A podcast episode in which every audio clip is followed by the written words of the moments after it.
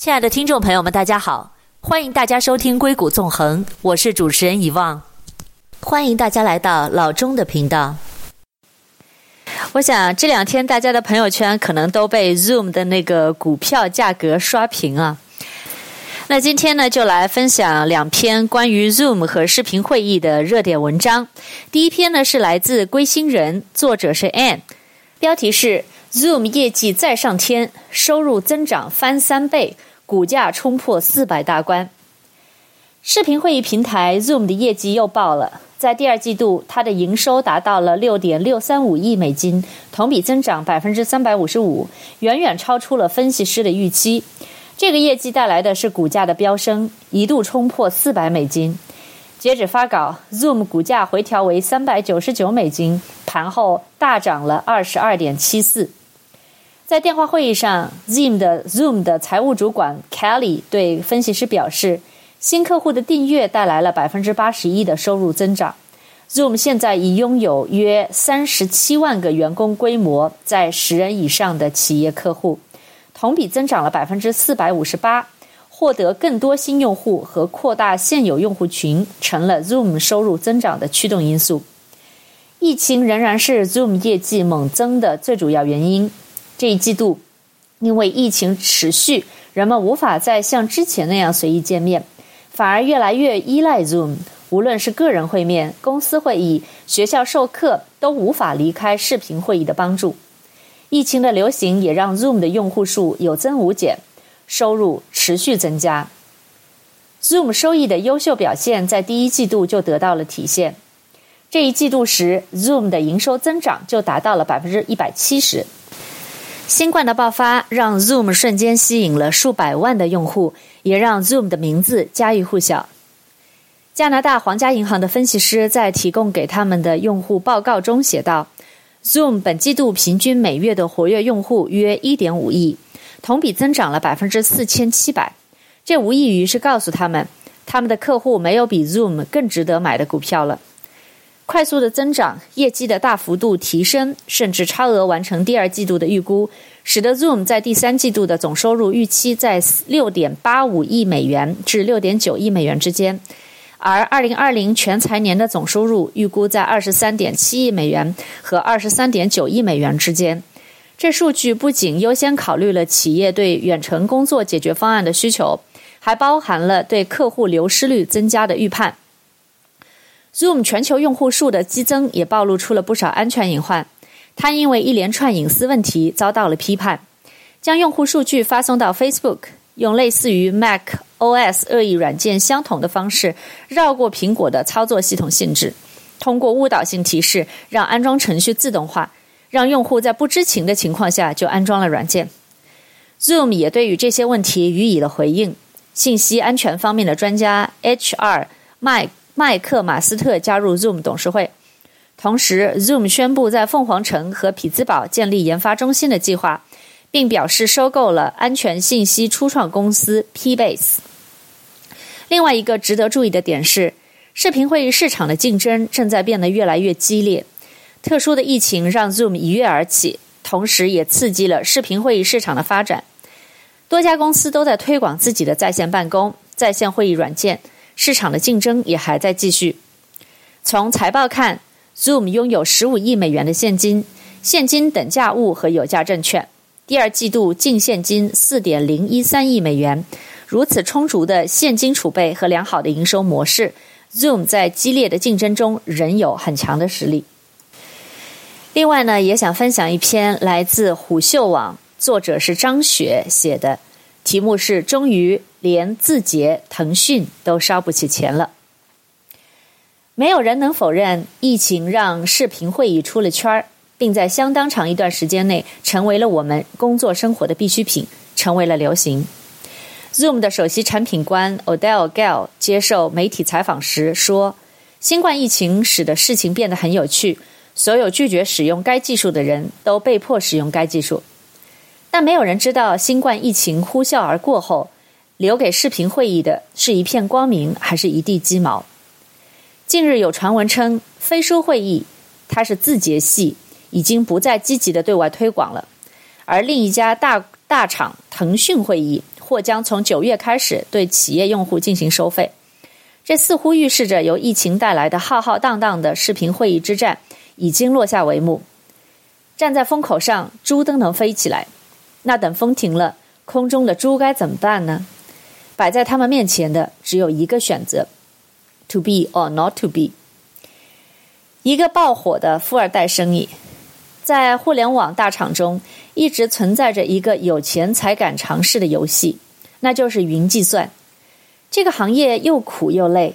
不光需要转变思想和方式，更重要的是前期需要投入大量的人力、物力和财力。至于何时能有效益，除了实力，还要靠运气。于是，我们看到了越来越多的企业选择退场，比如美团，也比如苏宁。这套烧钱理论在视频会议上同样适用。有表格可以看出。各大厂商纷纷推出自己的视频会议软件。虽然视频会议只是一个软件，不像云技术需要搭建复杂的底层技术，建设配套的数据中心，但由于互联网大厂在抢占视频会议市场时采用的还是 To C 的思路，也就是 To Client，免费低价的策略，不同于其他行业。视频会议中，只要用户使用产品，就需要消耗大量带宽、服务器等成本，所以烧钱的速度并也不亚于人们熟知的电商补贴。举例来讲，免费策略带来的用户流量激增，会迫使视频会议厂商进行大规模扩容。比如，在视频会议刚刚推广的时候，钉钉、企业微信和腾讯会议下载量骤增。进而使得阿里云、腾讯云短期内连续扩容了十万台服务器，这相当于头部大型企业一年的采购量。另一方面，互联网大厂之所以能够迅速反应推出视频会议软件或解决方案，大多是依靠内部应用的实践。毕竟疫情之前能够用到视频会议软件的只有大型企业和跨国企业。作为大厂个性化定制方案的对外输出。每个厂商视频会议软件的广告宣传侧重点各有不同，有依赖生态的腾讯会议，有侧重语音识别的飞书视频，它是字节系，也有主打智能降噪的百度如流。不过这些特点都不足以使他们脱颖而出，因为要真正的在市场上做出成绩，打出声响，难度并不在技术，还是在钱。一位知情人士透露。这些大厂推广视频会议，有时一天就要贴补几个亿，这种补贴是无底线的。这对于财力并不雄厚的企业来说，也是一个门槛和挑战。换句话说，当产品体验相差不大时，谁能坚持的久，免费使用的久，谁才能赢得企业用户。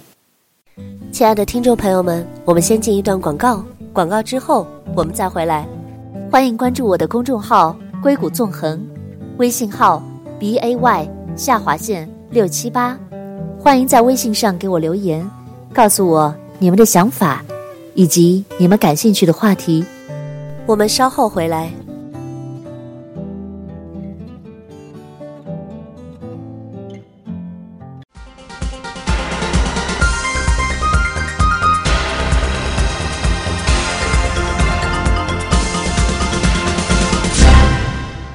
欢迎回到硅谷纵横，我是主持人以望董，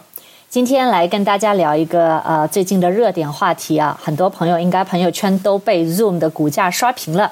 那今天呢，我们想分享一篇来自虎嗅网，作者是张雪写的文章，题目叫《终于连字节、腾讯都烧不起钱了》。刚才我们讲到，在经济下行和疫情的影响下，其实推出视频会议的厂商也有着矛盾的心理。一方面好不容易遇到一个可以切入 B 端市场的突破口，另一方面又对前期的补贴投钱犹犹豫豫，因此大部分厂商都渐渐地从尝试到放弃了。因此呢，这个行业的洗牌要远比我们想象来得更快。相比于二三月份，几乎每天能够看到关于视频会议的新闻，但是如今他们中的大部分却销声匿迹了。一位视频会议从业者告诉虎嗅。从五月份开始，整个行业的情况已经回归理性了，不如他们来时的风风火火。这样悄悄离场，反倒显得有几分悲凉。而对于留下来的视频会议软件，不少采访对象表达了这样的想法：这些大厂做视频会议不是为了赚钱，只是想迅速攻占这个市场。就像企业微信、像钉钉推出这么多年，对大部分企业依然没有收费。云起资本起伏方向的负责人韩毅更是直接指出，从大厂来讲，入场更多的是出于战略性的考虑。如果不做准备，等中国 To B 跑出千亿美元的市市值公司，To B 拓展的机会会被收窄。另外，大厂之所以选择 To B，也是因为现在必须从 To B 找出更多的场景，而对于 To B 能否带来规模性的商业价值，现在也还在探索当中。如果连擅长变现的互联网大厂尚且还不能从视频会议场景获益，那是否意味着初创企业能够达到盈利的机会就更少了？对于这一点，多位采访对象称，答案并不唯一。谁能靠它赚钱？这是一个很好的问题。虽然视频会议软件多为大厂背景，但在这个风口也少不了跟风起势的初创企业，比如蓝信、好视通、机构。科技等等，在财力、人力、品牌等因素的影响下，他们是比不过大厂的，甚至未来会出现因为消耗不起补贴而被迫掉队的公司。一方面，用户数量激增引发高并购问题，为了保证用户体验，企业需要消耗更多的带宽成本；另一方面，随着国内疫情的舒缓，用户不可避免的会流失，且通过免费招来的客户留存率较低，付费转化率就更低了。正是如此，即使今年视频会议大火，但是不少投资人告诉虎嗅，目前对于这个赛道还是持谨慎观望的态度。而更深层次的原因在于，对于普通人或者是成本受限的中小企业来讲，视频会议的画面质量流畅与否，并没有那么重要，并不值得投入一定的经济成本，譬如购买专业的硬件设备。所以，他们大多选择了免费视频会议软件来解决沟通效率的问题。但免费用户真的不利于视频会议产品供应商的长期发展吗？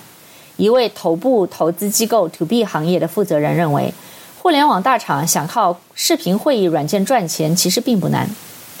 可以搭配增值的云服务一起卖。之所以没有这样做，一方面是这个市场还处于发展初期，另外一方面，当市场份额达到一定程度，就算应用本身不收费，其他的增值服务还是能够帮助企业迅速变现的。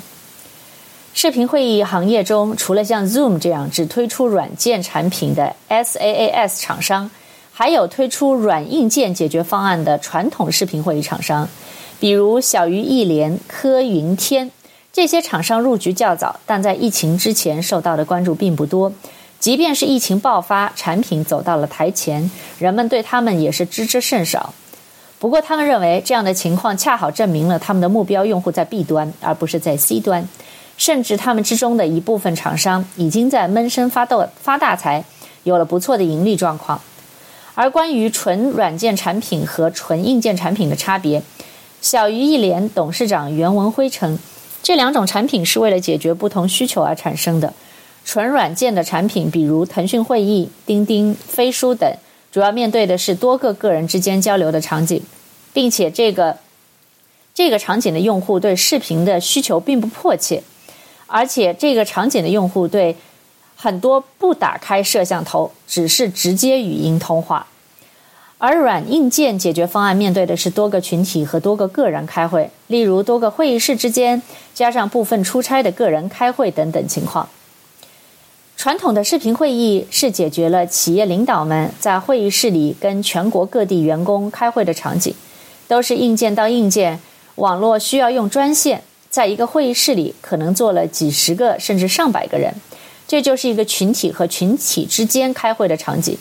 比如中石油领导跟基层开会。在商业模式上，小鱼易联与纯软件产品免费或者订阅方式所不同。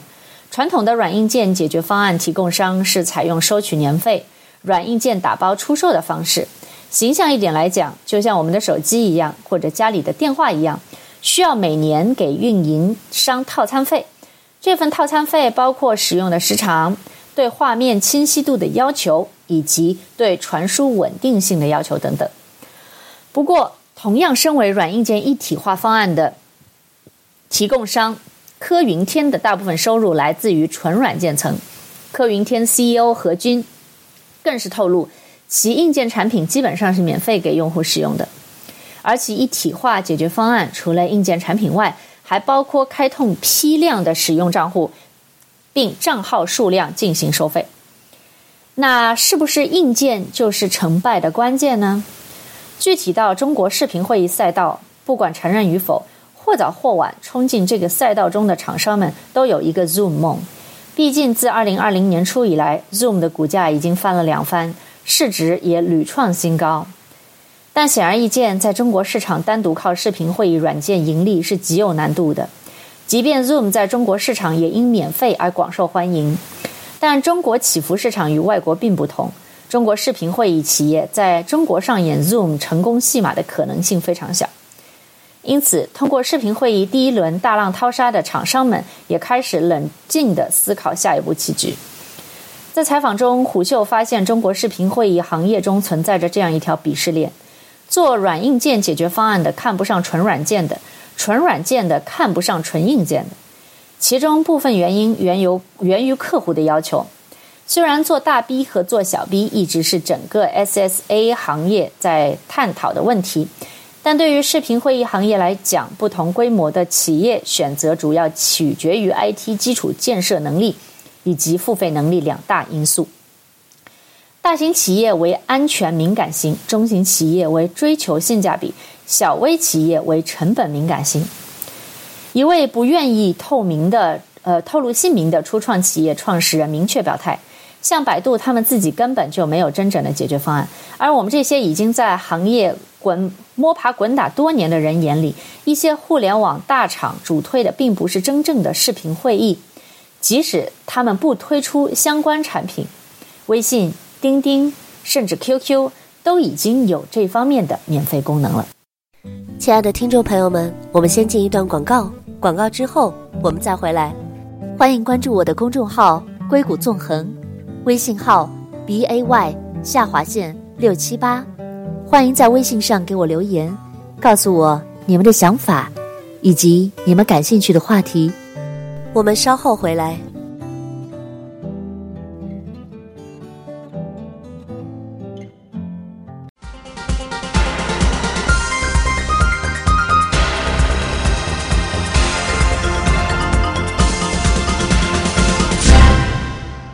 大家好，我是遗忘董，欢迎回到硅谷纵横。那今天呢，我们来聊一下最近大热的 Zoom 股价冲天的话题啊。那今天我们想分享一篇来自虎嗅网，终于连字节、腾讯都烧不起钱了。那我们刚才有提到说，百度推出推出视频会议之后，那据悉还有这样的一个传闻。百度的 CEO 李彦宏曾在开会时使用腾讯会议，随后便对业务部门说：“腾讯会议这样的产品都能推向市场，那我们也能做。”于是就有了如流。而单独做硬件的厂商更是直接被大部分从业者判了死刑，这是不会有任何前途的。举个例子，这就好比苹果手机软硬件都自己做，这样才能真正去把握客户体验。这点在视频会议中更为重要。反之，光做一个硬件，虽然成本很低，可以短期盈利，但最关键的是，当硬件厂厂商用传统技术做出来的硬件去跟大厂接口，最终用户体验结果只能用糟糕来形容。不过，在这两者之间有一个特殊的存在，就是华为的 WeLink。知情人士告诉虎嗅。华为跟一般科技互联网公司做的视频会议软件不太一样。华为实际上是先做了硬件的视频会议，即传统的需要专网专线的硬件视频会议系统。但后来他看互联网巨头做这个不顺眼，又整了一个跟巨头一样的纯软件的会议软件。值得一提的是，这两个产品是两个不同的部门负责的，他们并不是打包卖。背后原因则是这两个产品采用的技术流派不同，其中硬件硬件侧采用的是传统的 AVC 编解码技术，软件侧呢，则采用的是新一代类似 SVC 的解码技术，两者在互通性上有所欠缺。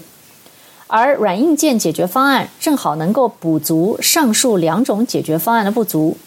袁文辉透露，中国中国真正的需求就是要有软硬件的相结合，尤其是中国用户的使用场景是更需要硬件的。一方面，硬件产品解决了企业在采购流程上的困难；另外一方面，硬件对于中国的付费意愿比纯软件更强。比如说，厂商卖给他一个硬件。那么，他持续付费的意愿则会更佳，所以硬件不只是一个敲门砖。可见，未来的视频会议市场，至少在中国视频会议市场，软硬件一体化将成为大中型企业采购应用的趋势之一。值得一提的是，近日 Zoom 也开始做硬件产品了，其硬件产品定价为五百九十九美元。这从侧面印证了跑在最前面的 Zoom 已经遇到了天花板。对此，业内人士表示，这证明了几年前一个行业判断：真正的客户需求是需要软硬件结合的。毕竟，随着客户要求的提高，诸如服务的可靠性、高清质量的音频和视频、连接问题和软件集成问题等需求会陆续出现。但与之前传统视频会议软件中以硬件驱动软件所不同的是，未来更多的是软件驱动硬件的路径，不排除后续有越来越多的纯软件视频会议加入到这一期趋势中。我们再来看一篇来自三十六氪的关于 Zoom 这个话题的一篇文章啊，Q 二利润同增百分之三千两百五十七。出圈又出海的 Zoom 藏着什么野心？来自美股研究社。那其中他就有写到，公司在本季度的爆发增长，主要得益于目前仍有许多企业和学校通过 Zoom 进行远程视频会议和授课，而过去十二个月中贡献了超过十万美元收入的客户，较上一季度增加两百一十九个，成为推动增营收增长的重要力量。回顾过去多个季度的营收情况，Zoom 的业绩变化并不算乐观。从图中可以发现，一八年 Q 三至一九年的 Q 四，营收同比增速在逐季下滑，而对应的环比增速一直处于低位，整体保持着震荡下行的趋势。这样看来，虽然第二季度仍有着上半年市场需求的推动，连续两个季度爆发增长，但下半年的营收仍存追曾。仍存在着回归常态的风险，并且微软、亚马逊等巨头紧随其后推出了云视云视频会议产品，争夺 Zoom 的市场份额，这将进一步加重公司未来业绩持续放缓的风险。微软在企业生产力领域拥有着绝对的优势，其近期更新了 Microsoft Teams，将自己在企业生产力积累的诸多技术和功能融入到了 Team 中。而硅谷上个月已经在视频会议产品 Google Meet 中加入了基于深度学习技术的智能降噪功能，这些将只是巨头们在云视频领域布局的冰山一角。竞争之下的 Zoom 面临着更大的营收压力，客户数量同增百分之四百五十八，成本支出居高不下。对于任何 SaaS 公司而言，增长是最重要的因素。这与其市场估值直接相关，其中新客户和现有客户作为公司持续增长的驱动因素，在第二季度均有着不错的增长。截至第二季度末，Zoom 拥有数十名以上员工的企业数量为三十七点二万名，同比增长百分之四百五十八，贡献超过十万美元收入的客户为九百八十八个，同比增长约百分之一百一十二。与营收相似的是，用户相关的数据表现得以延续，客户较上一季度的二十六点五万名增加百分之三十九点五。从本季度的应用下载情况来看，相比于其他视频会议产品，Zoom 仍处于行业领先的位置。据 Sensor Tower 产品情报数据显示，今年五月，Zoom 以九千四百六十万次下载量，在全球移动应用排名第二。是去年同期的四十三倍，而 Google Meet 则则位居第七名。其他视频会议应用并未上榜。之后的六月份，Zoom 又再次回归榜首。相对于其他产品，用户对 Zoom 的下载需求更强。但更应警惕的是，用户数据的增长可能会开始放缓。管理层表示，与历史客户流失率相比，预计本财年的客户流失率将有所增加。原因是第一季度购买按月按月订阅的客户比例较高。Zoom 的用户的确十分庞大，其中除了付费用户，还包括免费用户，而且它占据了较大比例。与此同时，大量的免费用户也带来巨大的成本支出。财报显示，第二季度 Zoom 的营收成本为一点九二亿美元，同比大增百分之五百八十九，占营收的比重百分之二十九。为了给更多的用户提供服务，Zoom 运营自己的数据中心，同时还和亚马逊和微软云服务达成合作。四月份还将甲骨文列为服务供应商。这些。都在一一定的程度上抬高了运营成本。Zoom 作为一家正在高速成长的公司，其市盈市销率已达百分之一百点三，这意味着投资者给予 Zoom 极高的预期增长和估值。接下来几个季度若不能实现上半年的高速增长，更加难以支持目前资本市场对它的预期，抛售 Zoom 可能性是极大的。目前的市值接近九百二十亿美元，离千亿并不遥远。而云视频通讯业务却面临着硬件要求不高、低天花板的问题。目前只在云视频通讯上是不够的，如何拓展业务，进一步打开盈利空间，变得格外重要。实际上，Zoom 已经出圈云通讯，推出的 App Marketplace 应用商店在助其向市场迈进，其中。集合了数百种应用程序，能够帮助客户简化流程和丰富 Zoom 的客户解决方案。除了软件，Zoom 本季度也在拓展硬件设备市场，通过登录巨头旗下的智能显示屏和自研的设备来拓展其使用场景。目前，Zoom 公布旗下 Zoom for Home 平台即将登陆亚马逊的 Echo、Google 智能显示设备和 Facebook 的 Portal 产品中。发布不同的产品去匹配更多的平台和场景的同时，Zoom 与更多诸与诸多的互联网巨头一样，正在将其业务迈向全球化。Zoom 在海外市场的布局已初见成效。再次谢谢大家今天的聆听与陪伴，我们下一次在空中再见。欢迎大家关注我的公众号“硅谷纵横”，微信号 b a y。下划线六七八，欢迎大家在微信上给我留言，告诉我你们对节目的看法，以及你们感兴趣的话题。感谢大家收听《硅谷纵横》，我是以望，我们下次再见。